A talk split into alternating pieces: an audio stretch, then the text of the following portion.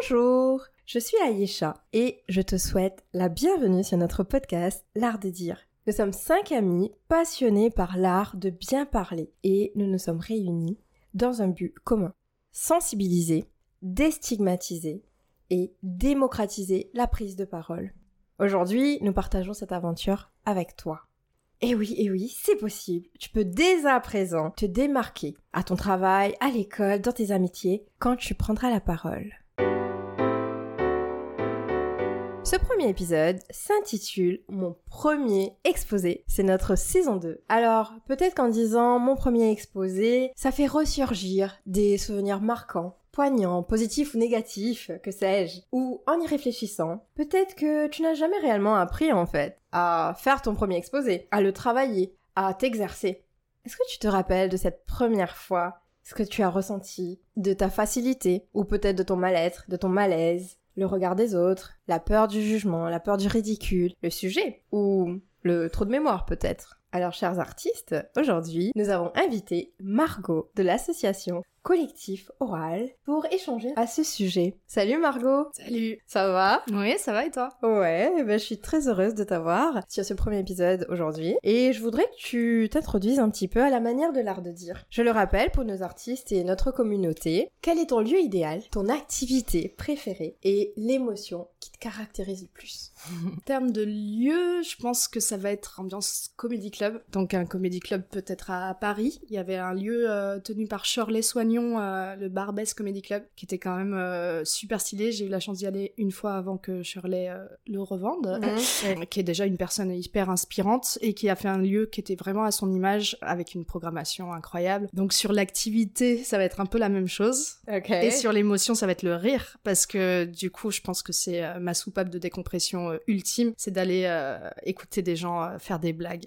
Ah, trop bien. Est-ce que tu en fais toi? Des blagues Hmm. Ah, on devient de plus en plus drôle quand on côtoie les artistes. Je crois que je suis de plus en plus drôle, ouais.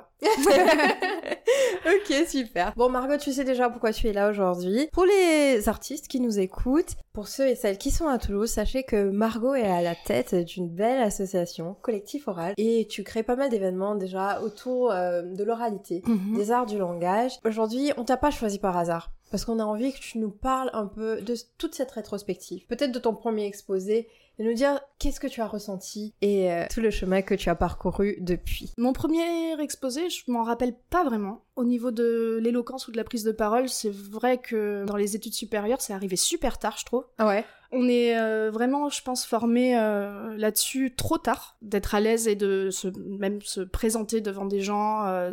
C'est très rare, je Mhm. trouve. Même au lycée, je trouve ça trop rare. Je me rappelle euh, vraiment que euh, sur les études supérieures. Du coup, j'étais pas à l'aise, forcément. J'ai jamais été à l'aise là-dessus non plus. Euh, je me rappelle d'un exposé, c'était sur les Vikings. Ouais. Alors en prépa, et on avait deux heures pour le préparer sur genre les invasions vikings. Enfin, c'était un truc énorme. Alors en plus, Internet, c'était pas ouf à l'époque. Et les Vikings, bah voilà, je m'en rappelle pas. Hein, je Mm. me rappelle pas de ce que j'ai présenté. c'était, mais c'était vraiment l'exercice du de l'exposé. Mais je me rappelle de ça à 18 ans. J'ai Ouais. pas eu euh, ça à, à 8 ans ou, à- ou pendant le lycée. Et du coup, là, tu te sentais vraiment pas à l'aise au moment où Pas tu faisais l'exposé. euh, pas à l'aise alors que on était très peu. et- Mais oui, il y avait une truc de performance et de compétition et de briller qui était pas très agréable. Ça stresse encore plus. Ouais. Et là, c'était des gens que tu connaissais déjà, principalement, ou c'était des personnes que tu n'avais encore jamais croisées, que c'était le début C'était au tout début et du coup on les connaissait pas assez, on se connaissait pas assez euh, au niveau de la classe, ouais. Donc on n'était pas à l'aise. Moi, ce qui m'intéresse là vraiment, c'est de savoir, est-ce qu'au moment où tu as commencé ton exposé, vers la deuxième minute, troisième minute, est-ce que ça allait un peu mieux ou toujours pas? Moi j'ai toujours eu des bugs et je pense que ça arrive euh, pas mal à beaucoup de gens. L'espèce de cerveau qui frise et tu te rappelles pas de ce que tu étais en train de dire dans la même phrase et là tu bloques et tu te dis si je bloque trop longtemps ça va être vraiment long. Hmm. et tu n'arrives pas à récupérer euh, ta pensée parce que tu bloques et du coup c'est un petit peu un cercle vicieux comme ça j'étais pas pas au top hein, là-dessus et le track quoi Est-ce que t'avais appris par cœur ou pas Non. ton sujet? Non. Hum, non je pense qu'il faut jamais apprendre par cœur hein. Bah, la fois dernière, j'avais une discussion justement avec des étudiants universitaires et il y avait un étudiant qui nous posait la question de savoir s'il fallait apprendre par cœur. Tu vois, au moins l'intro, la conclusion et le développement. Et euh, c'est de notre avis qu'il ne faut pas apprendre par cœur, Mm. sauf peut-être l'introduction et la conclusion si tu veux que ce soit totalement captivant et pertinent. Mhm. Pour ne pas te tromper sur des petits E ou des mots parasites. Mais il semblerait qu'il y a encore beaucoup de gens qui apprennent par cœur et c'est vrai que à la moindre perturbation, tu vas être totalement déstabilisé Et ça va faire ce que tu disais, ça peut faire des trous de mémoire et autres. Bah le par cœur de toute façon, euh, c'est pas vraiment du par cœur. Je pense qu'il faut la structure pour après pouvoir improviser. Mais si en exposé on est vraiment euh, juste euh, sur de la récitation, ça sera pas naturel de toute façon. C'est clair, tu peux pas transmettre les émotions de toute façon quand c'est récité machinalement. C'est ça. Et du coup, tu n'es pas impactant, je pense. Exactement. Est-ce que tu penses que les premières fois quand tu faisais des exposés, des présentations, ou juste, tu vois, tu nous parlais de ton introduction. Logiquement, c'est censé être la chose qu'on connaît le mieux de nous-mêmes, tu vois. On sait qui on est, on sait qu'est-ce qu'on aime faire. Comment est-ce que tu le ressentais quand tu te présentais? De la gêne. Je pense que c'est de la fausse humilité ou un truc euh, pas très euh, rationnel qui je suis pour euh, qu'on m'écoute en fait, qui je suis pour être devant les gens et quel est mon message. C'est beaucoup plus facile quand on a un message dans lequel on croit, je pense. Donc les Vikings, c'est pas C'est pas ce qui était le plus pertinent pour toi et qui était le plus proche de ton cœur? Non, toujours pas. Bon, là, ça fait déjà peut-être 10 euh, ans depuis que t'as quitté ou que t'as en tout cas fini les études supérieures. Est-ce que à un moment, tu t'es dit qu'il fallait que tu t'améliores dans la prise de parole ou dans l'éloquence? Au niveau du boulot, là, maintenant, euh, bien sûr, j'ai créé euh, une asso avec, avec des amis sur l'oralité et sur la prise de parole. Et donc, bien sûr, ça devient un challenge personnel et c'est encore en travail. Il va falloir que je prenne la parole. Margot, j'aimerais bien que tu nous dises, tu as commencé à un peu mieux travailler ta prise de parole, tes prises de position peut-être aussi en public, certainement en privé. Sur quoi est-ce que tu as commencé à travailler? Pour moi, c'est par le leadership que ça se passe, c'est-à-dire euh, diriger une réunion en privé ou euh, trouver la structure et essayer de la cadrer parce que une réunion, ça doit être cadré pour que ce soit efficace et agréable, pour que ce soit pas trop long. Nous, on essaye de vraiment faire des réunions qui ne soient pas trop longues pour essayer de pas se désespérer de la prochaine, hein, parce que si on sait qu'on passe toute la soirée dessus, derrière, on va pas avoir envie de revenir la prochaine fois. C'est clair. Là-dessus, je pense que la prise de parole la plus clean possible, ça a été ça, ça a été mon premier travail, ça a été d'être euh, la personne qui peut euh, être le moteur de la réunion. Et après, euh, au niveau représentation, je suis pas encore à l'aise, c'est-à-dire que là, on a des spectacles, on crée des,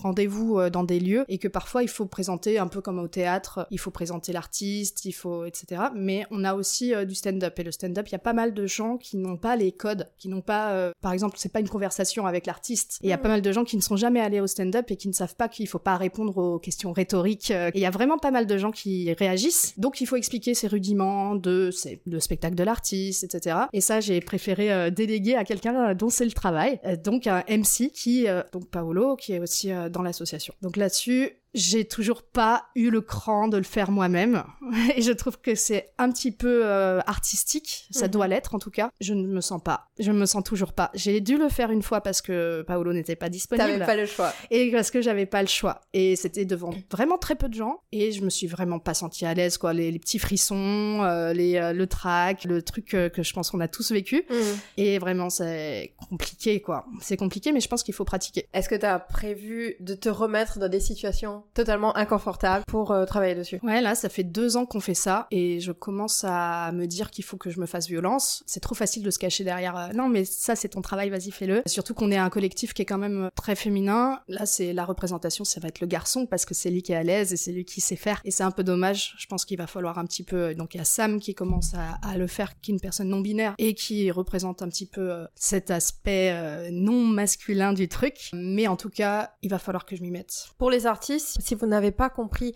le terme de MC, c'est maître de cérémonie ou master of ceremony. Merci à toi Margot de nous expliquer tout ça. Ce que je trouve assez intéressant, c'est que tu as la capacité donc de faire ce qui est plus dur, parce que aller parler avec des artistes ou expliquer les codes, je trouverais ça tellement, c'est tellement technique, c'est tellement compliqué de bien faire comprendre les informations, alors que tu vois ce qui peut le plus peut le moins, mm. et que toi tu bloques pour l'instant en tout cas sur euh, l'aspect euh, maître de cérémonie. En tout cas, tu as toutes les capacités pour le faire et je te souhaite euh, de travailler dessus cette année ou dans les années à venir. Tu nous as parlé de l'association donc qui est très intéressante et d'ailleurs vous faites beaucoup d'événements. On a eu l'occasion l'année dernière d'y assister à une scène ouverte avec plusieurs personnes qui passaient. Comment est-ce que tu arrives à fédérer toutes ces personnes autour de ce projet qui est le tien de base? Créer des espaces safe. On crée euh, des espaces où les gens se sentent bien, quel que soit euh, leur euh, statut ou leur sensibilité ou leur peur aussi de la prise de parole en public. Et du coup, c'est très participatif et on crée des concepts qui sont rendés en fait. C'est un petit peu du marketing social, du mm. marketing culturel parce qu'on a cette formation-là. Les gens identifient, le public identifie cette espèce de marque bienveillante qu'est Mm. oral, je pense.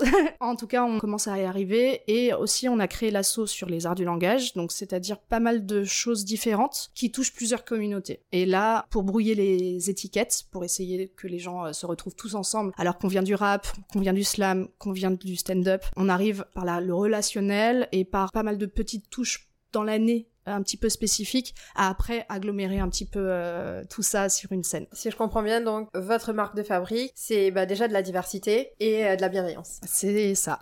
On a, on a une ligne éditoriale en fait euh, pour nos spectacles, pour la programmation et pour les gens sur scène. Et on a une charte de bienveillance et on a une ligne éditoriale qui est non élitiste, non oppressif, donc non discriminant. On fait attention aux propos qu'on propose sur scène. J'adore, j'adore, j'adore, j'adore ce que tu viens de dire. Alors, t'as dit non élitiste, non discriminant et Non oppressif. non oppressif, non élitiste, j'adore. Je suis en totale harmonie avec ce que tu viens de dire parce que vraiment, depuis qu'on a commencé le podcast, on a essayé de le rappeler déjà à nous-mêmes parce qu'on a envie que ce soit le cas pour nous et pour les personnes qui nous écoutent. On a envie que ce soit non élitiste, comme tu le dis. On veut que ce soit totalement universel. On veut que les gens qui nous écoutent, que ce soit des personnes qui nous ressemblent ou pas, que ces personnes-là, en nous écoutant, se disent on peut faire comme eux, on peut apprendre les choses qu'ils nous donnent comme technique ou on peut les dépasser évidemment et se surpasser. Et j'adore que tu dis ça parce que vraiment c'est la base, je pense, dans ce genre de sujet pour s'améliorer, pour se dépasser, pour faire du slam, pour faire du rap, c'est un peu la base. Vous avez la technique, vous avez le savoir-faire et le savoir-être, donc c'est le plus important. Mais on est complètement d'accord avec vous sur ça, c'est que la parole, la prise de parole, être à l'aise à l'oral, c'est un critère euh, de démocratisation, d'ascenseur social en fait. Ça a toujours été, mais c'est de plus en plus institutionnalisé avec le grand oral qui est sorti il y a deux ans. Totalement. Avec ce genre de choses qui discriminent en fait. Si tu n'es pas à l'aise à l'oral, tu vas perdre des points maintenant, c'est très très clair. Et donc ça, c'est euh, pour moi, pour nous, c'est vraiment une discrimination en fait. Donc c'est très important euh, de pouvoir euh, tous avoir accès à ça. Et vous faites un très beau travail là-dessus. J'ai un collègue récemment avec qui je parlais et qui me disait quelqu'un de pauvre ou quelqu'un qui ne sait pas s'habiller, en tout cas, c'est peut-être très méchant. hein. La façon dont il le disait, il disait que quelqu'un qui n'est peut-être pas bourgeois ne pourra pas être élégant. Qu'est-ce que tu en penses? Je pense qu'il y a énormément de freins qui sont liés effectivement à, à la richesse, à ton pouvoir d'achat et à la façon dont tu peux te présenter. Effectivement, il va y avoir l'apparence, mais vraiment, moi, ça m'a ouvert énormément de portes euh, d'être bavarde en fait et d'être capable de briser la glace facilement, d'aller voir les gens, d'avoir le cran de le faire. J'arrive dans le privé, donc euh, ça, ça va. Je pense que c'est vraiment ça qui peut nous amener à la réussite. hein. Donc, pour toi, c'est le fait d'être bavard et de vouloir casser les codes, en fait. Est-ce que c'est lié à l'apparence? Est-ce que c'est lié à la façon dont on va s'habiller? Non, mais c'est une façon de se présenter en fait. Ouais. L'éloquence, c'est une façon de se présenter. La Mm. façon d'adapter son discours aussi à l'autre personne, ça c'est une intelligence sociale qu'on pourra pas forcément avoir tous. On n'a pas forcément les mêmes capacités de base. Mm. On peut être timide, on a le droit d'être Ouais. timide, mais je trouve que c'est vraiment un atout euh, dans la vie euh, de pas l'être. Est-ce que toi, tu te considères comme quelqu'un de timide? Non. Non. Donc, toi, t'es quelqu'un de bavard, mais par contre, quand t'es en face d'un public, petit public ou plus grand, tu vas commencer à stresser un peu et tu vas un peu perdre tes moyens, c'est ça? Ouais, j'ai vraiment pas envie de le faire euh, devant un Ah. public. C'est vraiment pas euh, pas une envie pour moi. Ah oui, oui, je, je, je perds complètement mes moyens devant un public. De toute façon, j'essaye d'éviter d'être devant Ouais. un public. Mais euh, oui, je, je suis hyper bavarde. Ça a été vraiment euh, les- le truc sur le bulletin, c'est trop de bavardage, quoi. Alors tu vois, c'est ça que je trouve totalement paradoxal et clairement injuste, parce que là, ce qu'on est en train de dire, c'est que l'éloquence est absolument essentielle. Aujourd'hui, on a envie de la démocratiser, mais ce n'est pas aisé, ce n'est pas facile. Et aujourd'hui, il y a énormément de jeunes qui souffrent de ça. Il y a des enfants qui ont énormément de retard. Il y a du retard, je pense, parce que c'est un handicap en fait. La- le début de la vie de pas avoir assez de vocabulaire ou de pas avoir. J'avais vu une étude, j'ai plus les chiffres, on les trouvera après. Le vocabulaire qu'on acquiert avant le CP, le nombre de mots qu'on peut maîtriser apparemment, ce serait un handicap pour toute la vie. Donc donner du vocabulaire à son enfant avant le CP, ça va être vraiment un avantage. Et bien sûr, quand on est primo arrivant, quand c'est pas notre langue maternelle, on a, on va avoir ce handicap de base parce qu'il va falloir apprendre une autre langue et après la maîtriser. Et c'est des choses euh, qui sont pas forcément beaucoup euh, encouragées parce qu'on est sur des problématiques d'intégration, etc. Bien sûr. Mais l'école euh, publique, on le sait, est vraiment en, retard là-dessus. Donc nous, on a aussi eu des sollicitations, ce qui est plutôt chouette. On fait des ateliers pédagogiques avec euh, des centres sociaux, avec le collectif. On a Sam qui va diriger un petit projet qui s'appelle euh, Histoire de langue, avec des nouveaux arrivants ou des personnes qui sont à la Scott, donc c'est à Bagatelle. Donc des enfants qui vont créer leur propre vocabulaire en fonction de leur langue maternelle et de langue de leurs origines ensemble. Ça va être vraiment chouette et je pense que ça va leur donner aussi euh, d'être un peu plus à l'aise, un peu plus fiers et de partager quelque chose parce que ça peut être quelque chose euh, quand on vient euh, du Portugal ou que nos parents viennent du Portugal avec quelqu'un qui a des parents qui sont maghrébins, etc. Et après, ça va faire des échanges. Donc là, on va commencer ça bientôt et je pense que ça, ça répond à une problématique. C'est un très beau projet, je pense, et c'est tellement important parce que aujourd'hui, je trouve, en France, on a du mal à accepter les gens qui ont des origines différentes. Et il y a une politique quand même assimilationniste, donc je veux pas parler de politique, mais malheureusement, c'est un peu le cas. Tout est politique. Tout est politique, c'est clair. Les origines, c'est beau, c'est bien de revenir à ses racines, même en restant en France, même en habitant en France, de continuer à maîtriser et à apprendre le français, mais d'avoir d'autres langues à côté. Et on le sait, plus on a de langues qu'on apprend dès le départ, euh, notre vocabulaire, est tellement enrichi, on peut parler plusieurs langues, ça devient plus facile pour prononcer, pour avoir des accents différents. Et aujourd'hui, c'est pas du tout mis en avant. Et au contraire, c'est considéré comme un frein, alors que c'est d'une telle grandeur, je pense, de voir tout ça et de vivre avec euh, toutes ces personnes qui ont des, richesses euh, incommensurables en fait. Au début de l'épisode, tu nous disais que pour ton premier exposé, tu t'en rappelles pas, en tout cas ça t'a pas marqué avant l'enseignement supérieur. Ma question pour toi, c'est est-ce que tu aurais fait les choses différemment si tu avais eu un apprentissage vraiment lié à la prise de parole en public, à l'éloquence, à la rhétorique ou autre?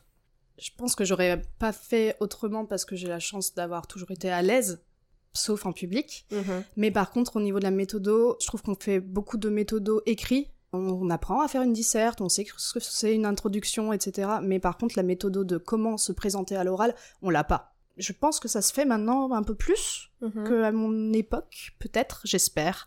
Mais euh, on n'a pas, euh, oui, alors il faut faire ça, il faut poser sa voix. Euh, même là, hein, pour le podcast, en fait, il va falloir euh, me donner les rudiments aussi. c'est ce que vous avez fait, me mettre à l'aise, etc.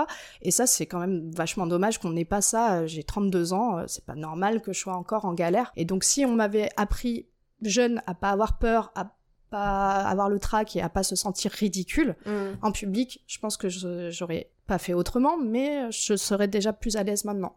Moi, ça me fait vraiment penser à mes premières fois quand j'ai dû parler en public et pour nous, c'était des poèmes. On avait des poèmes, tu vois, ça pouvait être euh, les fables de La Fontaine ou des poèmes faits par des écrivains, euh, des poètes mauriciens. Parce que j'étais à l'île Maurice et je me rappelle absolument du regard de mes amis de la classe et euh, déjà il fallait apprendre le poème par cœur et t'avais pas trop le droit à l'erreur parce que tu étais noté, tu étais évalué. Et je sais que je stressais tellement parce que je voulais absolument pas faire une erreur sur les mots, sur la prononciation des mots, mais en aucun cas le professeur avant l'enseignant nous avait expliqué alors là tu vois tu as des vers qui doivent être rythmés il y a la virgule donc tu dois faire une petite pause avant de faire le poème, je savais pas comment le faire. Et c'est une fois qu'on l'avait fait que quelques années plus tard, en fonction du professeur, de l'enseignant, si tu tombais sur une personne qui était inspirée et mhm. qui aimait la poésie ou autre, là tu apprenais à le faire. Mais j'ai énormément d'amis qui ne sont malheureusement pas tombés sur des professeurs enseignants qui aimaient ça. Donc euh, ils ont qui récitaient.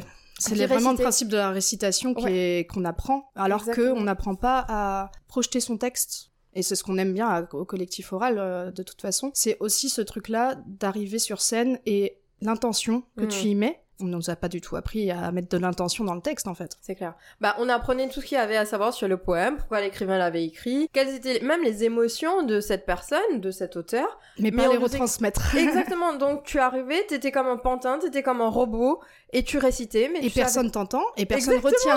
ouais. Tu sais même pas projeter ta voix, tu sais pas si tu dois regarder la tête de ton public ou au-dessus ou si tu dois parler très fort. C'est quoi ta posture, tout ça on l'apprend pas. Pas du tout. Sauf si tu commences à avoir des activités à côté euh, extrascolaire donc. Mm. Et là, il y aura des personnes peut-être qui seront payées pour le faire, pour t'apprendre et je trouve ça quand même très dommage. J'ai quand même l'impression qu'aujourd'hui ça change. Mais euh, en France, il y a quand même des maisons de la jeunesse et de la culture, non? Si, si, mais ils ont perdu tout leur budget depuis un Ah. moment. hein. ah oui, donc ils peuvent pas plus aider que ça de toute façon. En fait, c'est vraiment un reliquat euh, de choses politiques d'il y a longtemps. Et euh, les MJC, euh, faut savoir qu'elles ont de moins en moins de budget. Et euh, c'était vraiment une pierre angulaire de la, de la relation sociale. C'était vraiment quelque chose que nous, on aime bien comme euh, euh, les Duc Pop. Euh, les Duc Pop, c'est quand même quelque chose qui est du savoir euh, transmis entre pairs. Et donc, du coup, beaucoup plus facile à intégrer que le- le- la verticalité de l'enseignement. Là-dessus, les MJC, c'était génial. Effectivement, c'est encore génial. Mais c'est de plus en plus euh, difficile pour eux. Je comprends. En France, on a quand même la chance d'avoir des Mm. bibliothèques, des médiathèques qui sont très bien fournies avec énormément de ressources. Dans d'autres pays euh, francophones ou anglophones, on a peut-être des bibliothèques un peu plus petites avec moins de ressources, mais euh, c'est d'autres systèmes. Après, c'est peut-être des cours particuliers. À l'île Maurice, par exemple, les étudiants, les jeunes font beaucoup d'activités extrascolaires. Donc ça peut être du théâtre, ça peut être de l'improvisation, ça peut être du chant, de la musique, et ce sont des choses qui vont nous former et nous forger. Tu nous as dit au tout début que tu es fondatrice de l'association Collectif Oral qui est basée à Toulouse et que tu as la chance de travailler avec des artistes. Tu as rencontré plein de personnes qui font des scènes ouvertes. Est-ce que, objectivement, tu as rencontré des personnes qui ont totalement été changées par ces scènes, par ces événements que vous avez faits? Je sais pas si on peut avoir euh, du recul sur la façon de travailler parce qu'on n'est pas sur euh, l'école qui est tous les jours. On n'est pas sur euh, ce genre de choses. C'est un peu des ateliers ponctuels qu'on peut faire. Donc avec Sam qui s'occupe des ateliers euh, d'écriture et qui le fait dans les CLAE, les centres sociaux, pas mal d'associations. Et là, on avait eu par exemple un projet euh, d'atelier d'écriture avec des personnes de primo-arrivantes, donc des migrants, des personnes qui ont vraiment eu de, un vécu qui est compliqué. On voulait pas forcément les guider vers raconter cette histoire-là, mais en fait, s'ils en avaient besoin, et ça a vraiment tourné là-dessus. Et c'était des ateliers d'écriture qui se finissaient par une scène ouverte pour euh, retransmettre leur texte s'ils le voulaient. C'était en intimité, c'était pas public, mais en tout cas, je pense que ça, ça permet quand même de guérir des traumas, de travailler dessus, de partager des témoignages euh, ensemble aussi. Et ça, c'est euh, forcément libérateur. C'est une façon de se soigner, de guérir, bien sûr. S'exprimer sur papier ou s'exprimer ensuite à l'oral, de toute façon, ça fait sortir des trucs. Et je pense que c'est positif. On pense que c'est vraiment positif. Je trouve que c'est très bienveillant de faire ça et de donner une plateforme à des personnes qui n'ont d'habitude pas la chance et l'opportunité de le faire. C'est extrêmement beau et j'espère que vraiment vous allez continuer à faire le très beau travail que vous faites et que ce soit à Toulouse ou dans la France tout entière. Mm. Et J'espère que vous allez continuer à rayonner de cette façon euh, au niveau de l'oralité et des arts du langage. Avec le collectif, on a aussi des scènes ouvertes, donc la jam de la parole libre avec de la musique. Donc c'est la musique qui accompagne le texte, on fait ça une fois par mois depuis un an à peu près. On va reprendre ça euh, en mars, mais c'est aussi l'occasion de pas mal de premières fois, de premières prises de parole sur des textes et des gens qui se sentent assez à l'aise pour euh, arriver en début de soirée et dire c'est mort, jamais de la vie, jamais de la vie je passe sur scène avec un micro, c'est intimidant, je viens écouter et trois heures plus tard qui font ah mais il y a plus de place pour passer, j'aurais bien voulu dire mon texte. Il y a beaucoup de gens qui ont des textes cachés, privés et euh, on le sait pas et il y a pas mal de gens qui n'ont pas envie euh, de monter sur scène et qui se prennent au jeu quand même. Donc Trop ça euh, sur ce concept là, cette soirée là, de pousser les gens sans que ce soit contraignant à prendre la parole. audacieux. J'adore parce que c'est dans la bienveillance et c'est ce qu'il nous faut. Et je pense qu'à l'école, dans les collèges, dans les lycées, on n'a pas suffisamment la chance de le faire. Et là, d'avoir vraiment une plateforme, un espace pour se dire bon ben, on nous impose pas de le faire, mais je me sens bien. Il y a des gens qui ont des regards bienveillants, donc je vais le faire. Et je finis par le faire. C'est beau. Margot, j'ai vraiment adoré notre échange. Je sens beaucoup de sincérité, beaucoup d'authenticité dans ce que tu nous as dit. Et le maître mot pour moi, en tout cas, ce qui te caractérise et ce qui définit collectif oral, c'est vraiment la bienveillance.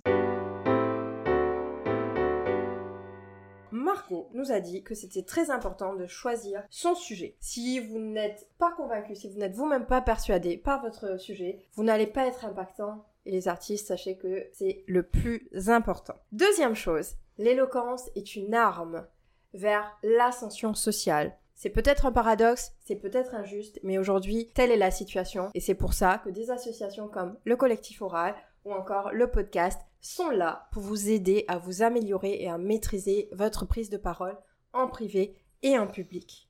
Enfin, sachez que travailler sur la prise de parole, sur l'éloquence, ce n'est en aucun cas une destination. C'est bien un voyage, mais attention, parsemé d'obstacles, et c'est en aucun cas parce que vous travaillez dessus que ça veut dire que vous ne serez pas stressé, que vous n'aurez pas de trac et que tout va bien se passer. Et non, ça ne se passe pas comme ça. Les artistes, de toute façon, sur scène, il y en a qui vomissent absolument à chaque fois de trac, même au bout de 10 ans de carrière. hein. Exactement. Donc le stress, ça ne veut pas dire que c'est une mauvaise chose, au contraire. Donc on vous incite à aller à cette scène ouverte, à vous forcer pour qu'après ça aille mieux.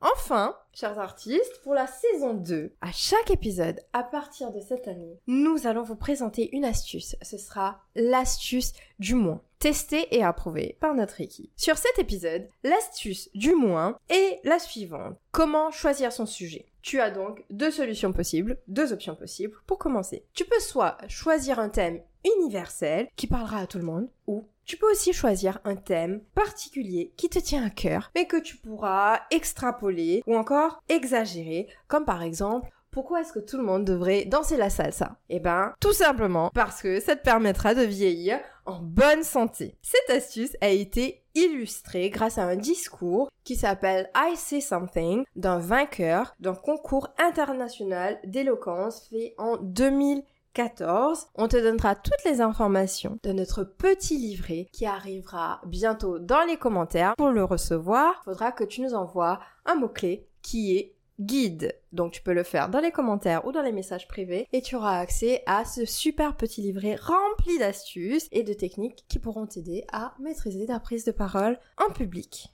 Chers artistes, la saison 2 est officiellement Tu bénéficieras d'astuces, d'exercices pratiques et nous te proposerons des échanges en bienveillance, en toute authenticité de nos invités. Grâce à ce podcast, tu pourras et sauras exceller dans ta prise de parole. Alors, parle, inspire, grandis. Et bien sûr, n'oublie pas de t'abonner et de partager la page de l'art de dire ainsi que celle du collectif oral. Tu nous trouveras sur les réseaux sociaux et en particulier sur Instagram.